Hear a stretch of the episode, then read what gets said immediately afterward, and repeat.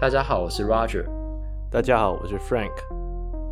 那这一次呢，我们又再次邀请了 Irene 来跟大家做分享。那上次我们她分享了她从学生时代到现在 Faculty 的生活。那这一次我们将针对她的研究来进行啊、分享跟访谈。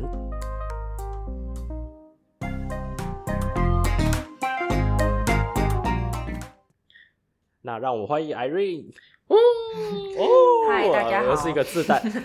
这就是一个自带音效的一个节目。好，同学会，那谢谢上次，诶、欸，真的是同学会，真的真的同学会。对，那呃，非常感谢 Irene 上次跟大家分享了从呃 PhD，然后 Postdoc 到他现在找到了教职的整个的心路历程，跟一些呃给大家在台湾的一些人的一些想法建议。无论是想念 PhD 的，或来美国念书的人，或找教职人，有非常丰富、非常好的意见。我们这收到如雪花般飘来的一些 comments，自己讲。那这一次我们要针对那个研究来进行啊、探讨跟访问，这样子。那我知道，我们我知道那个 Irene 你在 PhD 做的，我们这次主要是以 PhD 你做的研究为主啦。那你在 PhD 做的研究，我稍微看了一下，那我觉得我自己觉得那个二零一九年，那你就是你是这发表那一篇研究，感觉是你的 PhD 蛮重要的一部分的一个研究成果，就一九年发在那个 Scientific Report 上面。那 Irene 要不要先跟大家就你 PhD 做的研究，就呃来做一个简介，然后然后在 Scientific Report 上面应该是你的重要的一个研究成果，然后来跟大家做介绍，就以你的研究简单介简单做一下介绍。嗯哼，好，那我们实验室的嗯主要是在做穿颅磁刺激，就是 Transcranial Magnetic Stimulation，或是简称叫 TMS。的研究，那就是大家都有自己不同的主题，不不同的 population。那我是用 TMS 去呃研究 musician，就是呃音乐演奏者的嗯大脑的两侧大脑的一些交互抑制作用的一些 mechanism 的研究这样子。然后主要是去看说呃他们的两侧大脑怎么样呃。互相的沟通交流，然后来控制双手的协调。那因为我们知道，就是 musician 他们有啊、非常非常厉害的呃双手的协呃协调的功能嘛，就是他们双手的 skill 是非常的厉害的。那这是源自于他们从小就是不断反复重复的大量的呃精细动作的训练。那所以，我就是去看说，就是他们左右两个大脑半球是如何互相的沟通，或是互相的抑制，然后去呃调控双手的呃 skill 这样子。那这是我主要的 PhD 博论的主轴这样子。那我就是去比较 musician 跟 non-musician 之间的差异。刚刚其实有提到，就是大脑之间如何呃。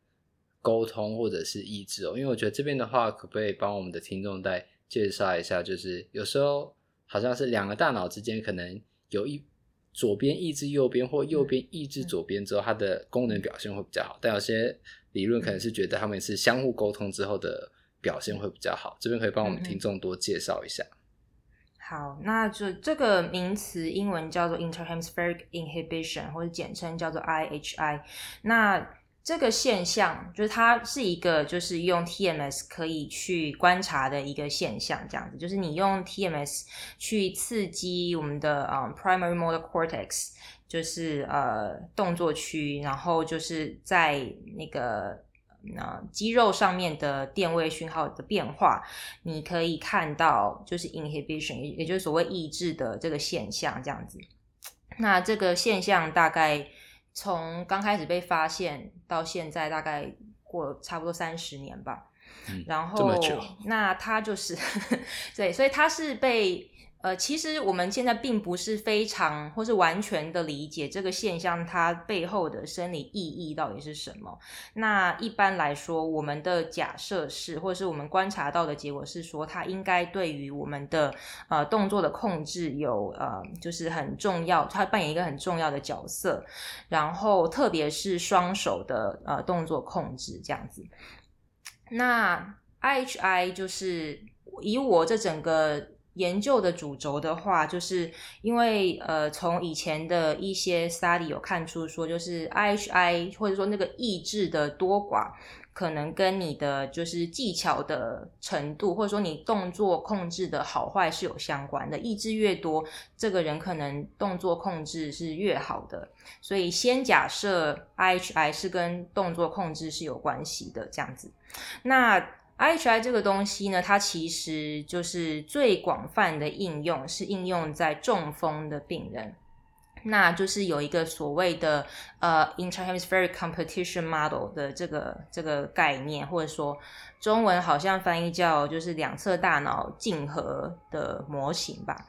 然后就是说，呃，我们一般是。认为说，就是中风之后的病人呢，他们的好侧脑会过度的抑制患侧脑，因为他们的患侧有受伤嘛，嗯、对不对？那他就没有办法就是正常的跟好侧的大脑交流，所以我们认为好侧过度的抑制患侧，而造成患侧大脑的细胞没有办法很好的复原等等的，而影响到他共他动作功能的恢复。所以就是这个 imbalance IHI，然后特别是好侧，就是过度抑制患侧的这个方向，是被呃从大概一二十年前是一个蛮流行的假说，这样子就是认为说它是影响中风病人 motor recovery 一个很重要的因素。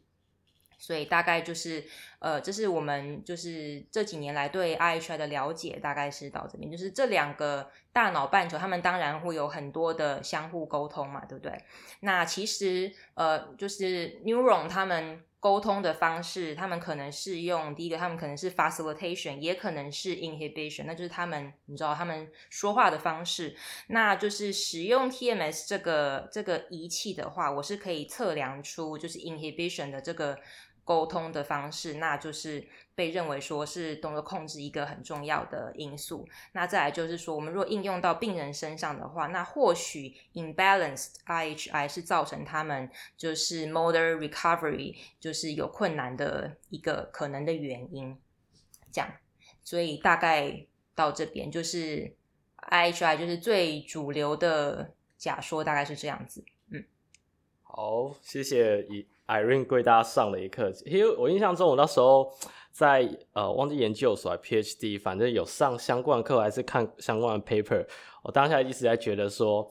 为什么一下子？因为你刚才有讲了一个，它是一个假说嘛，对不对？因为我印象中它有也有另外一派说法去在讲类似这样的机制，因为也有人说是 facilitate 之类的，就因为我这离 neural 的东西是有点遥远，但是我印象中这这也都是一个些假说。那我想问一下说，说你为什么会想要去做 IHI 探讨这个机制的研究？嗯、那这个研究的结果就是你研究这些。呃，musician 跟 non-musician，他这样子去比较两者之间在 IHI 机制上面的不一样，这样研究成果你自己觉得它的价值在哪里？这样子。嗯哼，好，那首先先讲一下为什么我选择这一个 population，就是我为什么对呃，就是音乐演奏者或是音乐家的呃双手协调是有兴趣的。那或许有一些人知道，就是我我自己其实就是会会乐器，然后之前在大学的时候也参加过，就是管弦乐团这样子。所以我从小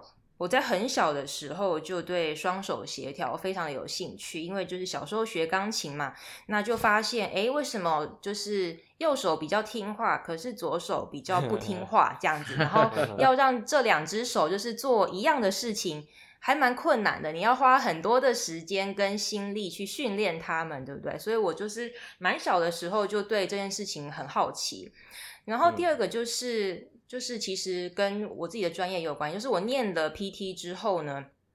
我觉得就是呃，就是人体最 amazing 的两件事情，第一个是 neuroplasticity，就是神经可塑性，嗯，就是 neuron 它是有改变自己的能力的，这也就是为什么我们认为说学习或是练习可以让你的表现变得更好，或者是说为什么 rehabilitation 是有效的，所以就是说你做 PT 的人，你或多或少的，那就代表说你相信 neuroplasticity 是存在的。不然的话，rehab rehabilitation 是没有意义嘛，对不对？对，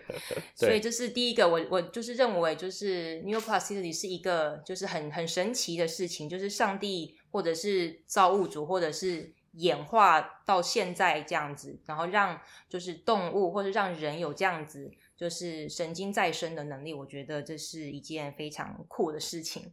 然后第二个就是 coordination，我觉得协调也是一个很。很厉害、很酷的能力，就是这个是动物在动，他们用就是动作跟这个环境呃 interaction 的方式。然后我觉得就是协调，它不单是一呃一条肌肉啊，或是一个关节的动作，他们是全部的这些相关的因素的总和。然后我就觉得，就是呃，动物或者是人可以做出很协调的动作，是一件很很很优美、很优雅的事情。对，然后、嗯、所以说我研究的题目呢，我就一直就想要去结合这两件事情，neuroplasticity，然后还有协调这样子。然后再来就是我自己，因为我自己会乐器嘛，所以我选择这个 population 也是也是一个契机这样子，所以就把这三件事情结合在一起。那其实当初我去 USC 的时候，我当然并不是一开始就想说我会做这个题目，其实完全没有想过。嗯、我刚开始去的时候，我也是觉得我会跟大家一样，我会做一个跟中风相关的 研究，然后毕业这样子。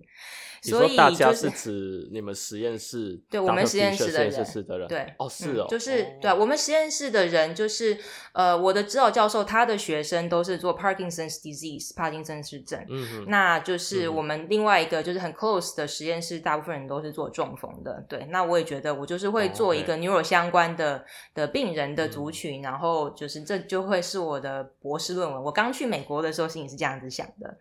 然后呢，就是。呃，我刚开始的时候，就是指导教授，他就是先给我一个前面的人没有做完的计划，让我继续去做这样子。那这个计划是去呃去优化，或者是去。呃嗯，改良就是用 TMS 去测量 IHI 的一个技术，这样子。那我就反正就是一个很简单的 methodology 的 study，然后我就继续做了这样子。所以我后来就想说，我可以就是把这个 methodology，就是测量 IHI 的这个方法呢，就应用在其实你可以应用在任何你有兴趣的 population 上面嘛，只要你的呃问题是有相关的。所以呢，就是大概就是这样，所以我大概就知道，我我可能会做 IHI，可能在可能是中风吧，这样子。所以就是刚开始的想法是这样，但是后来呢，我修了某一门就是 Motor Control 跟 Motor Learning 的课，然后老师跟我们说，就是你可以就是在期末报告的时候做任何就是跟你的嗯 dissertation，就是跟你的博士论文有相关的一个主题的呃。文献回顾这样子，你要做什么都可以。他是他那时候是这样讲，那当然就是鼓励大家做跟你的论文有相关的，这样你之后就可以用在你的论文上面嘛，对不对？嗯、那我那时候就想说，嗯、那这反正只是一个报告，我我我可以不要做跟大家都一样，我可以做一点不一样的事情，做一点好玩的事情这样子，所以我就、嗯、就是某一天晚上灵机一动，我就去。Google 或是在 PubMed 里面，就是找说 IHI 在 musician 看看有没有相关的 study，我就只是这样子，就只是好玩而已，然后只是为了一个期末的报告，然后我就这样去找，诶，还真的有一点点。那时候大概到那时候为止，大概有三篇吧，非常的少。然后我就发现，诶，有哦，是有人在做这相关的研究的。然后所以我就把这个想法跟老师说，然后后来也就真的做了一个期末的报告，所以那就是我的期末报告这样子。然后呢，嗯、再后来是因为我做了这个主题，其实我的指导教授他非常的有兴趣。然后后来他不知道跟别的哪一个系的老师讲了这个 idea，然后他又跟我说：“哎，我认识一个音乐系的教授，你们要不要来合作这样子？”然后我们就说好，就写了一个合作的计划，然后就去投那个校内的那个经费。然后不到一天，我们就被接受了。哦、对。所以他就变成了一个计划。对，所以它就变成了一个研究的计划。对。然后这个计划当然就是就就就是我来做嘛，对不对？然后我就就是基于这个，就基于这个计划，然后再更深入的去延伸，然后仔细的去思考，就是 IHI 在 coordination 上面的角色这样子。然后，然后我我我觉得这也是一个就是呃蛮不错的机会，可以让我去仔细的，就是从头去思考到底。IHI 代表了什么？它到底它的意义到底是什么？那如果说我们认为 IHI 跟 Motor Control 是有相关的话，那我想要去证实这件事情是不是真的，那我就去找一群人，他们有非常非常好的 Motor Skill，也就是 Musicians 去验证这个假设是不是对的。所以这这就是大概我整个博士论文的 idea 的由来，这样，嗯。所以我才会去挑了这样子的一个族群，然后去看说，如果说 IHI 它对 motor control 是扮演一个重要的角色的话，那我们就应该要在这个族群上面看到有这样子的 relationship。那如果说去相较于就是一般的人没有学过乐器的人，那他们没有 exceptional motor skill，那我们就不应该看到有这样子的。所谓的 brain behavior relationship，就是我 brain 的某一些参数的改变是相对应于我的 behavior，或者是说呃呃 bimanual coordination 的一些参数的改变，这样子。那如果说他们是有相关性的，那我就可以推论说，有可能 IHI 它就真的是对就是 fine motor skill 是扮演重要的角色。那如果没有的话，那就那那就代表说，对。那如果说这一群人他们没有这样的 motor skill，所以我就没有看到这样子的 relationship。这整个架构，整个博士论文的架构是这样子的。嗯，好，那就是我就顺着这样继续问吼。那 IHI 假如说它这样的机制它有发生问题的话，像 stroke 病人，就是过去已经算是有被证实说它这样的。呃，机制其实做的没有那么好的。那他讲有问题的话，目前临床上面，呃，或者在目前实验上面的进展来讲，他们会怎么去做介入？那刚刚有提到说 bimanual 这样的 skill，那我就忽然，其实我忽然想到了，就是说，假如 bimanual 这样 skill 其实是跟那个就是 IHI 这样机制有相关联性。那我们在临床上，我们 PT 有时候。有些人会做 bilateral，就是两只手一起动作的这样 training，但有时候有会去强迫说，呃，只动呃 unilateral 或单只手单单边的这样的训练。那你觉得 IHI 的这样子的机制会会不会影响我们在训练上的一些思维？那你可以提一下你自己的一些看法。嗯。所以其实就是 imbalanced IHI in stroke 的这个概念呢，在这几年其实受到很多的挑战。然后因为有越来越多的 study 认为说，或者是说他们的 data 就是并不支持这样子的概念，就是说，呃，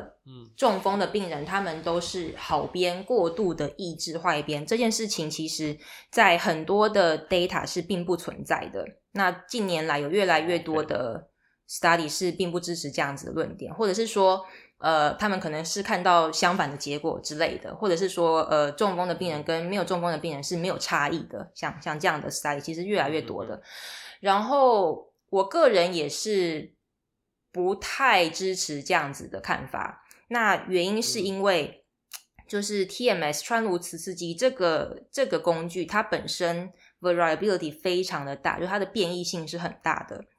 然后这是当然是第一个问题，然后第二个是就是测量 IHI 的方法，其实每个实验室呃的方式都可能有些微的不同。然后比如说就是你呃你刺激的强度啊，然后或者是说你你选择的肌肉是哪一条啊等等的，像这像这些因素都会影响到结果。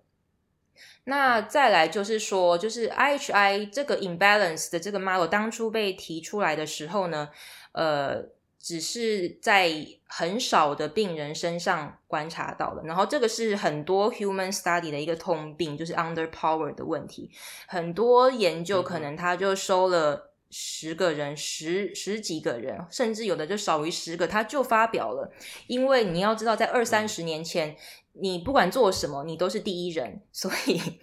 所以就是有 有很多的 study，就是他没有收到足够的样本数，他就发表了。那这其实对对科学来讲是一件非常危险的事情，尤其是对。就是人来说，因为人体个体之间的变异性非常非常的大，所以我们并不知道说，我只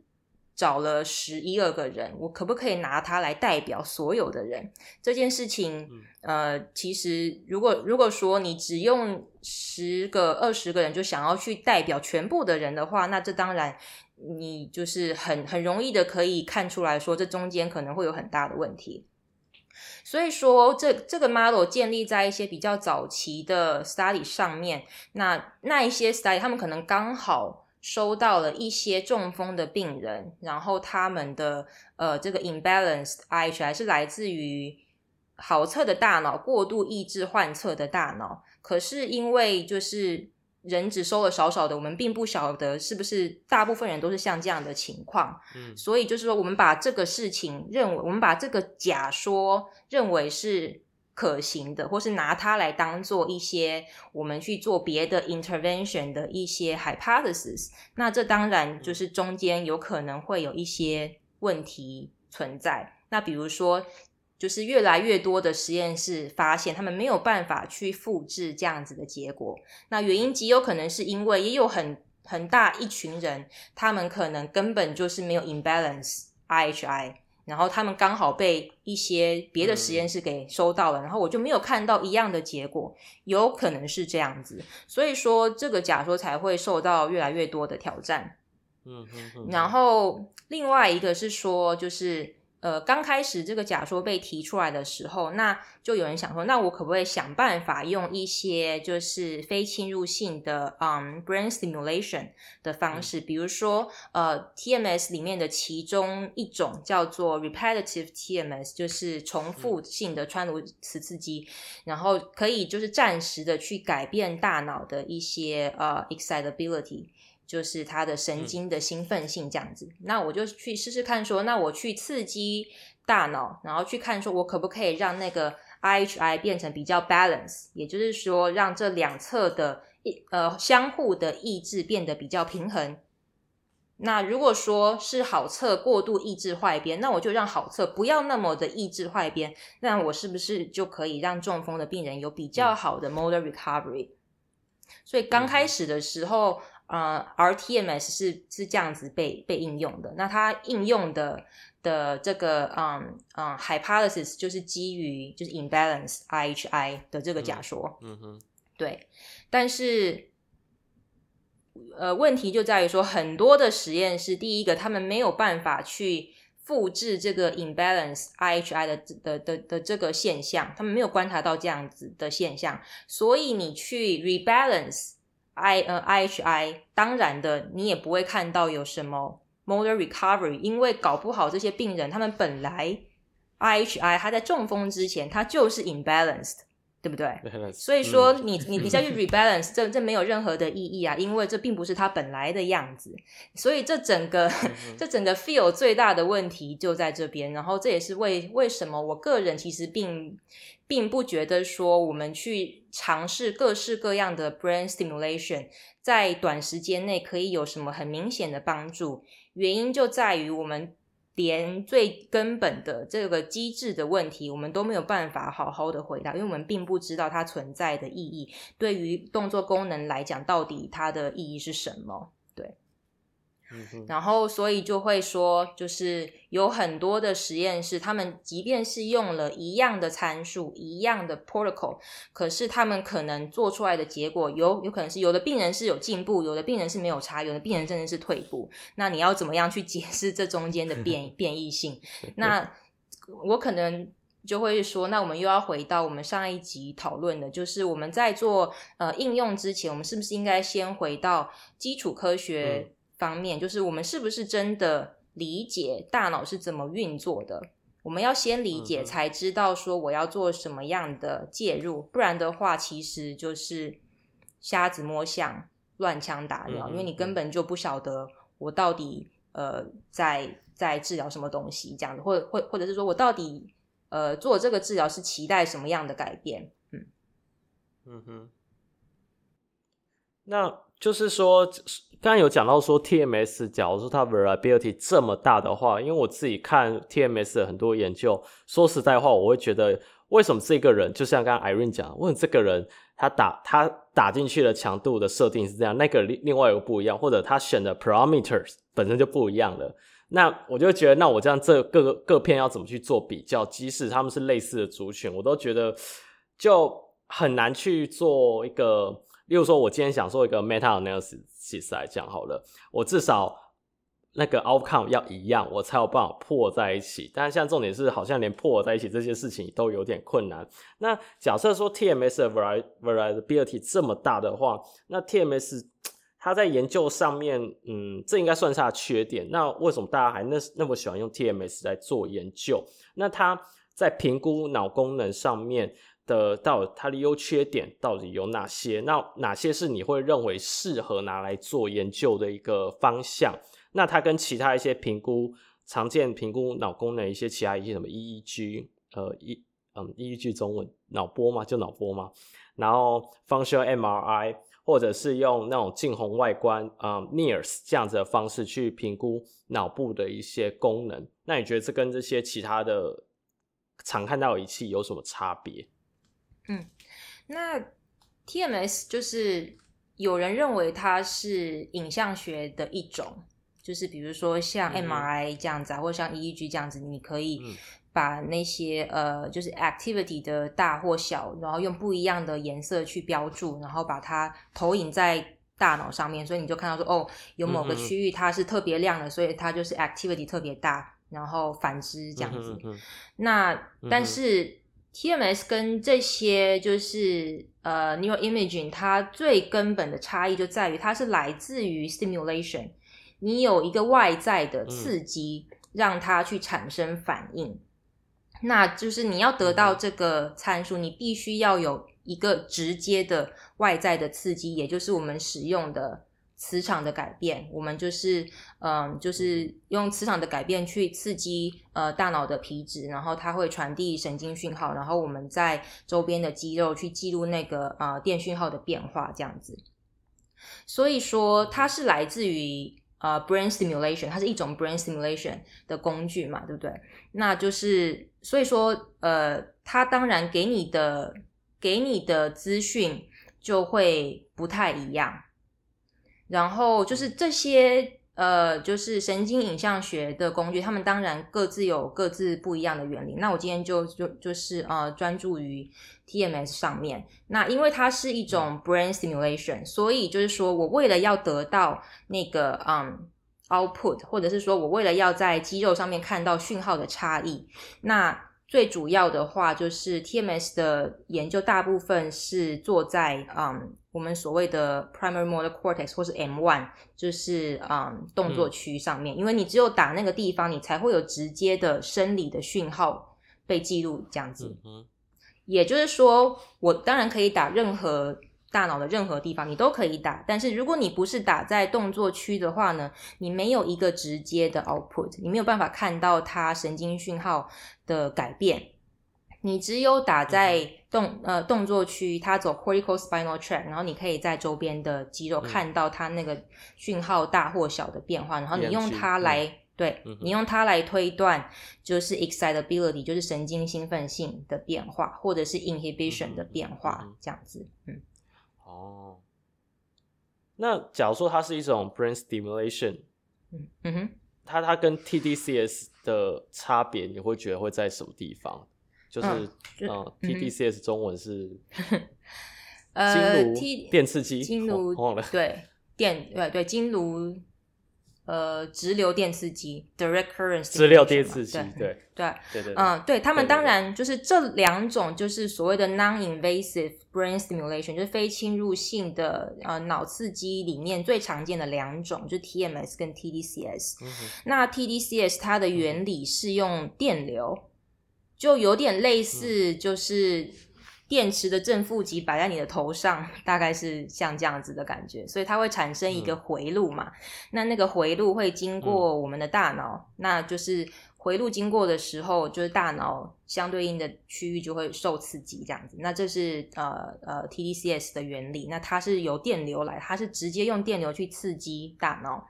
但是 TMS 它是用磁场的变化，它是用磁场去。刺激大脑，所以这是它呃，就是主主要不同的地方是在这边。那就是 TDCS 它没有办法直接得到生理参数的变化。就比如说我们呃肌肉电讯号的变化，我们可以用 EMG 来记录嘛，对不对？嗯、但是 TDCS 你、嗯、你没有办法得到这样子的结果。TDCS 的研究，它通常就是说你在做 TDCS 的前跟后，你去看某一个 behavior 的变化。比如说我在做的前跟后，我让它就是去测它的 gait speed。之类的，然后去看说它有没有走得更快。那如果有的话，那我就推论可能是因为我刺激了某个地方，用 TDCS 刺激了某个地方，所以它走得更快之类的。对，但是它就是没有 immediate effect 吗？对，就是像这种 brain stimulation，、就是、对它的它的呃效果其实都非常的短暂。嗯，嗯然后如果说。就是你在刺激的前跟后有 behavior 的变化的话，那我就可以推论说，可能是因为某个大脑区域受了刺激，所以才产生这样子的结果。但 TMS 它的好处就在于，如果你是刺激呃 motor cortex 的话，你可以有直接的生理讯号，可以让你去判断，就是大脑到底发生了什么事情。对。当然，就是我们去记录 EMG 的讯号，它也不是说直接的去测量，就是大脑里面的 neuron 的变化。当然也不是这样的，因为它还是一个间接的参数。但至少它有一个神经生理学上面的参数，可以让你去判断，就是 excitability 或是 inhibition 有有了什么样的变化。嗯，但是 TDCS 它就没有这样子，它就没有这样子的 output。所以我自己听起来理解就是说，TMS 的好处是说，例如说。呃，例如说你是做手的 motor 的一个 con 呃 coordination 这样研究，所以你会去打那个那个大拇指的肌肉嘛？那像是我知道有些骨科的可能会去打，例如说 gluteus 啊、pronius 啊或 tbs anterior 就各种不同的肌肉。所以 TMS 的好处是说，我们可以针对我们想要，例如说我们要 training 就或我们要观察的 target 的一些 muscle 的一些变化，然后去打，那你会知道我打到的东西就是真的。比较可以稍微相较 TDCS 比较 direct 说，就是因为打这个我这个 muscle 的 activation 或 inhibition 的变化，造成了它后面一些 behavior 变化，而不像 TDSS 电完之后，你看到 behavior 变化，你其实有一点点难，真的就说就是因为 TDSS 造成的，是这个意思吗？大概是这样吧，或者是说你这个直接记录到的这些神经生理的参数。因为你是直接在那一条 muscle 上面记录到，对不对？所以那你就知道说，因为我刺激了大脑控制那一条肌肉的地方，所以我才会在这一条相对应的肌肉记录到这样子的变化。所以它这边这中间的因果关系是比较直接的，所以 TMS 才会被广泛的应用于就是去记录这些就是神经生理学相关的参数。在你就比如说你做什么事情之前，或者说你去调整那个刺激的参数，然后会有什么样的结果？这样子，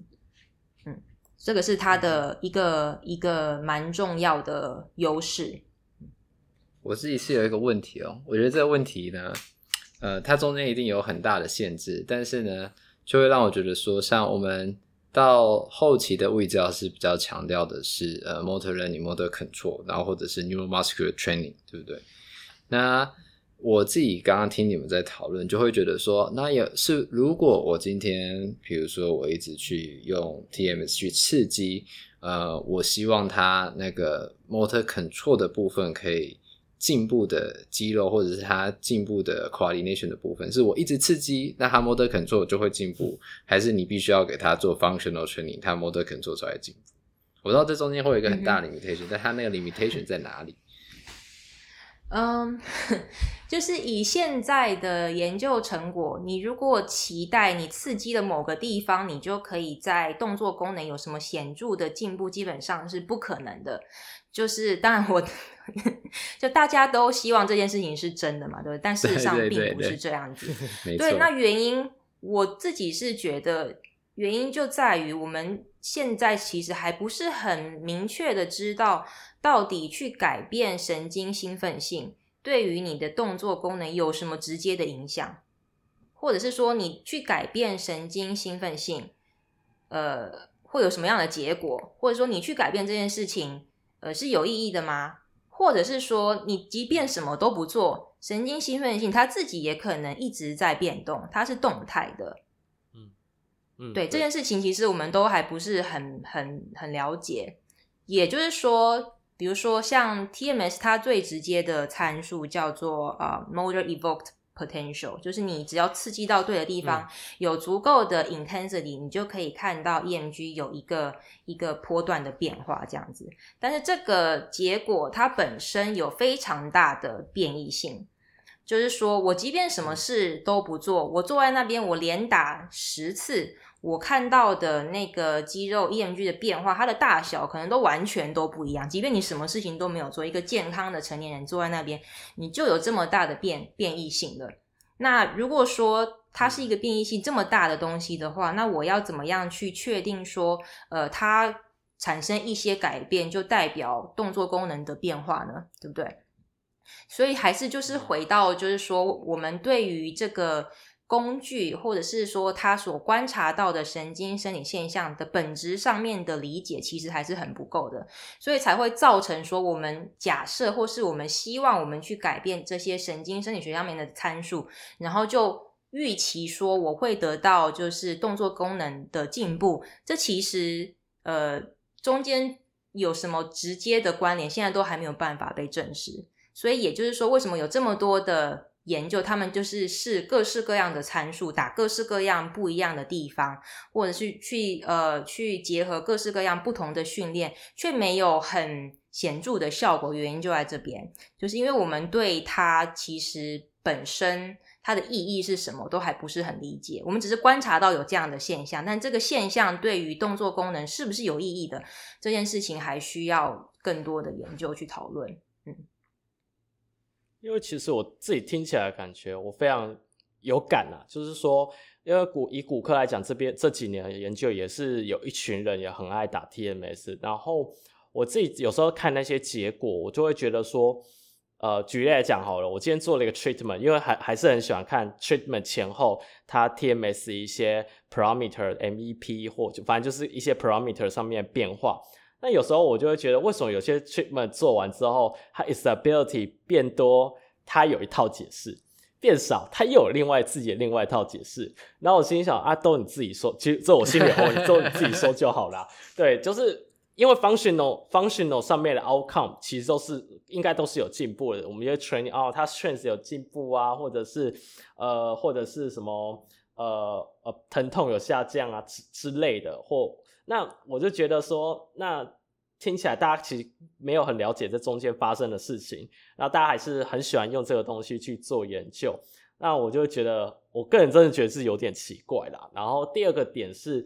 嗯，假如说刚刚讲说打 TMS，因为我自己之前听到说法是说，无论 TDSCS 或者 TMS 打了之后的效果 maintain 其实是短暂的，maybe 半小时、一个小时。呃，它就会不见了嘛，对不对？那为什么那么多人还喜欢那么打 rTMS？然后甚至说，我知道 PT 领域很喜欢打 rTMS 之后，好，我们赶快上跑步机或做一些 functional training，然后看这样子的结果跟传统的我们不打，然后直接做 functional training 的差别。你自己觉得这样子的研究或这样子的呃想法上面，呃，就是这样实验或这样子的治疗方式，你有什么想法？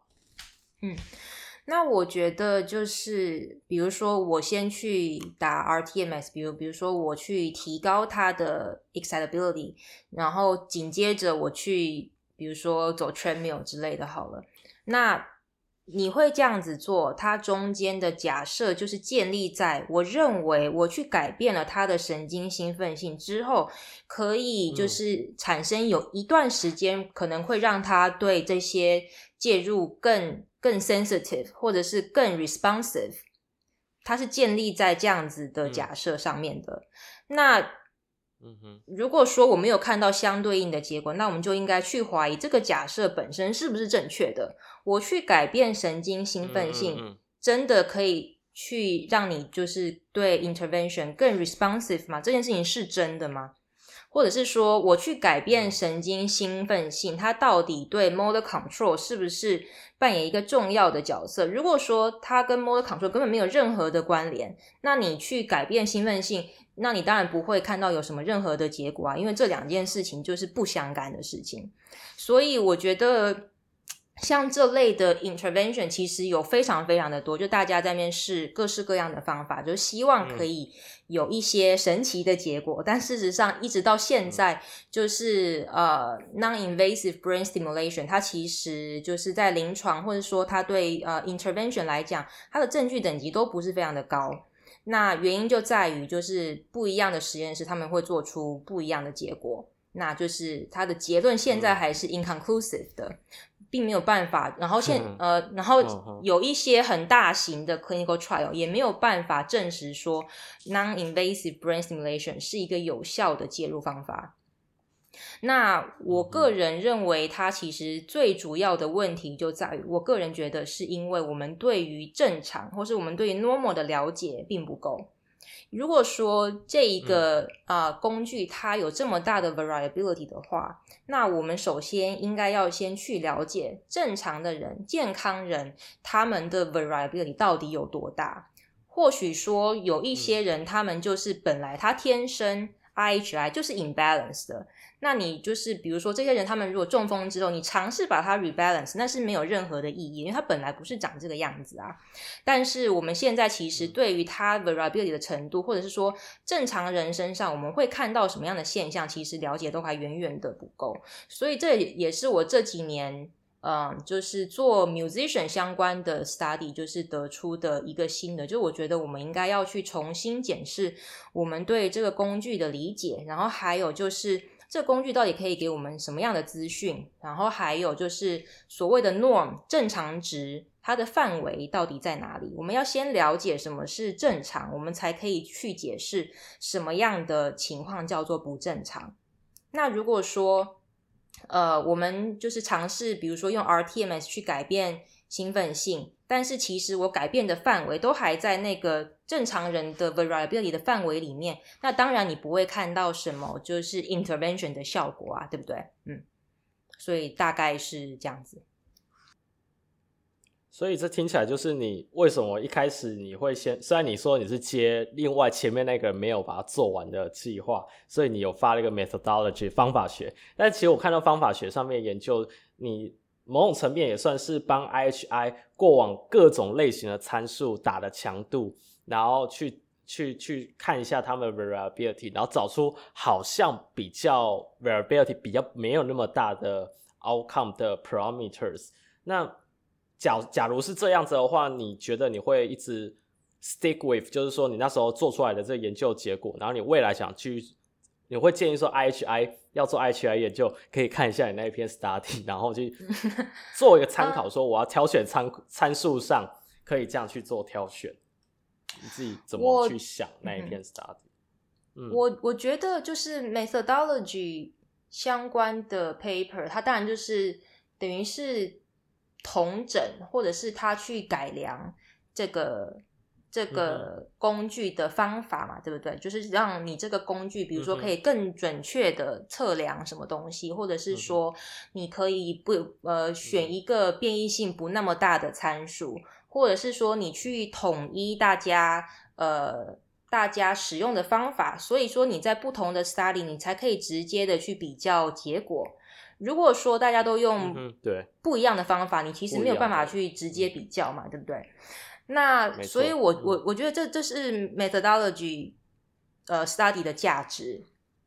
那另外一个就是说，我会不会认为说大家一定都要用我的方法？我倒不这样觉得，因为我那一篇 study 是去找说哪一个参数它是最 consistent 的，它是最 reliable 的。对对对。但是并不代表它是最好的，对对对，或者是说它并不代表它是最接近这个 IHI 本质的参数。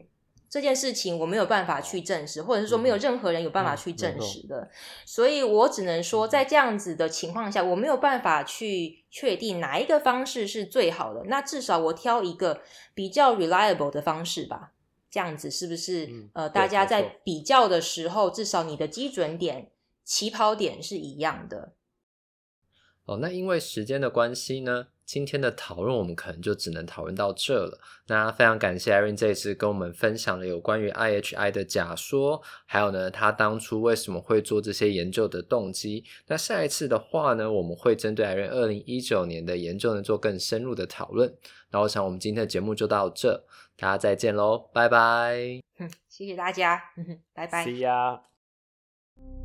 如果喜欢我们的 Podcast，欢迎到 Apple Podcast、Google Podcast、Spotify 和 YouTube 上订阅，也可以到 Facebook 和 Instagram 上追踪突破物理治疗。今天我们的节目就到这，我们是突破 PT，我们下次见。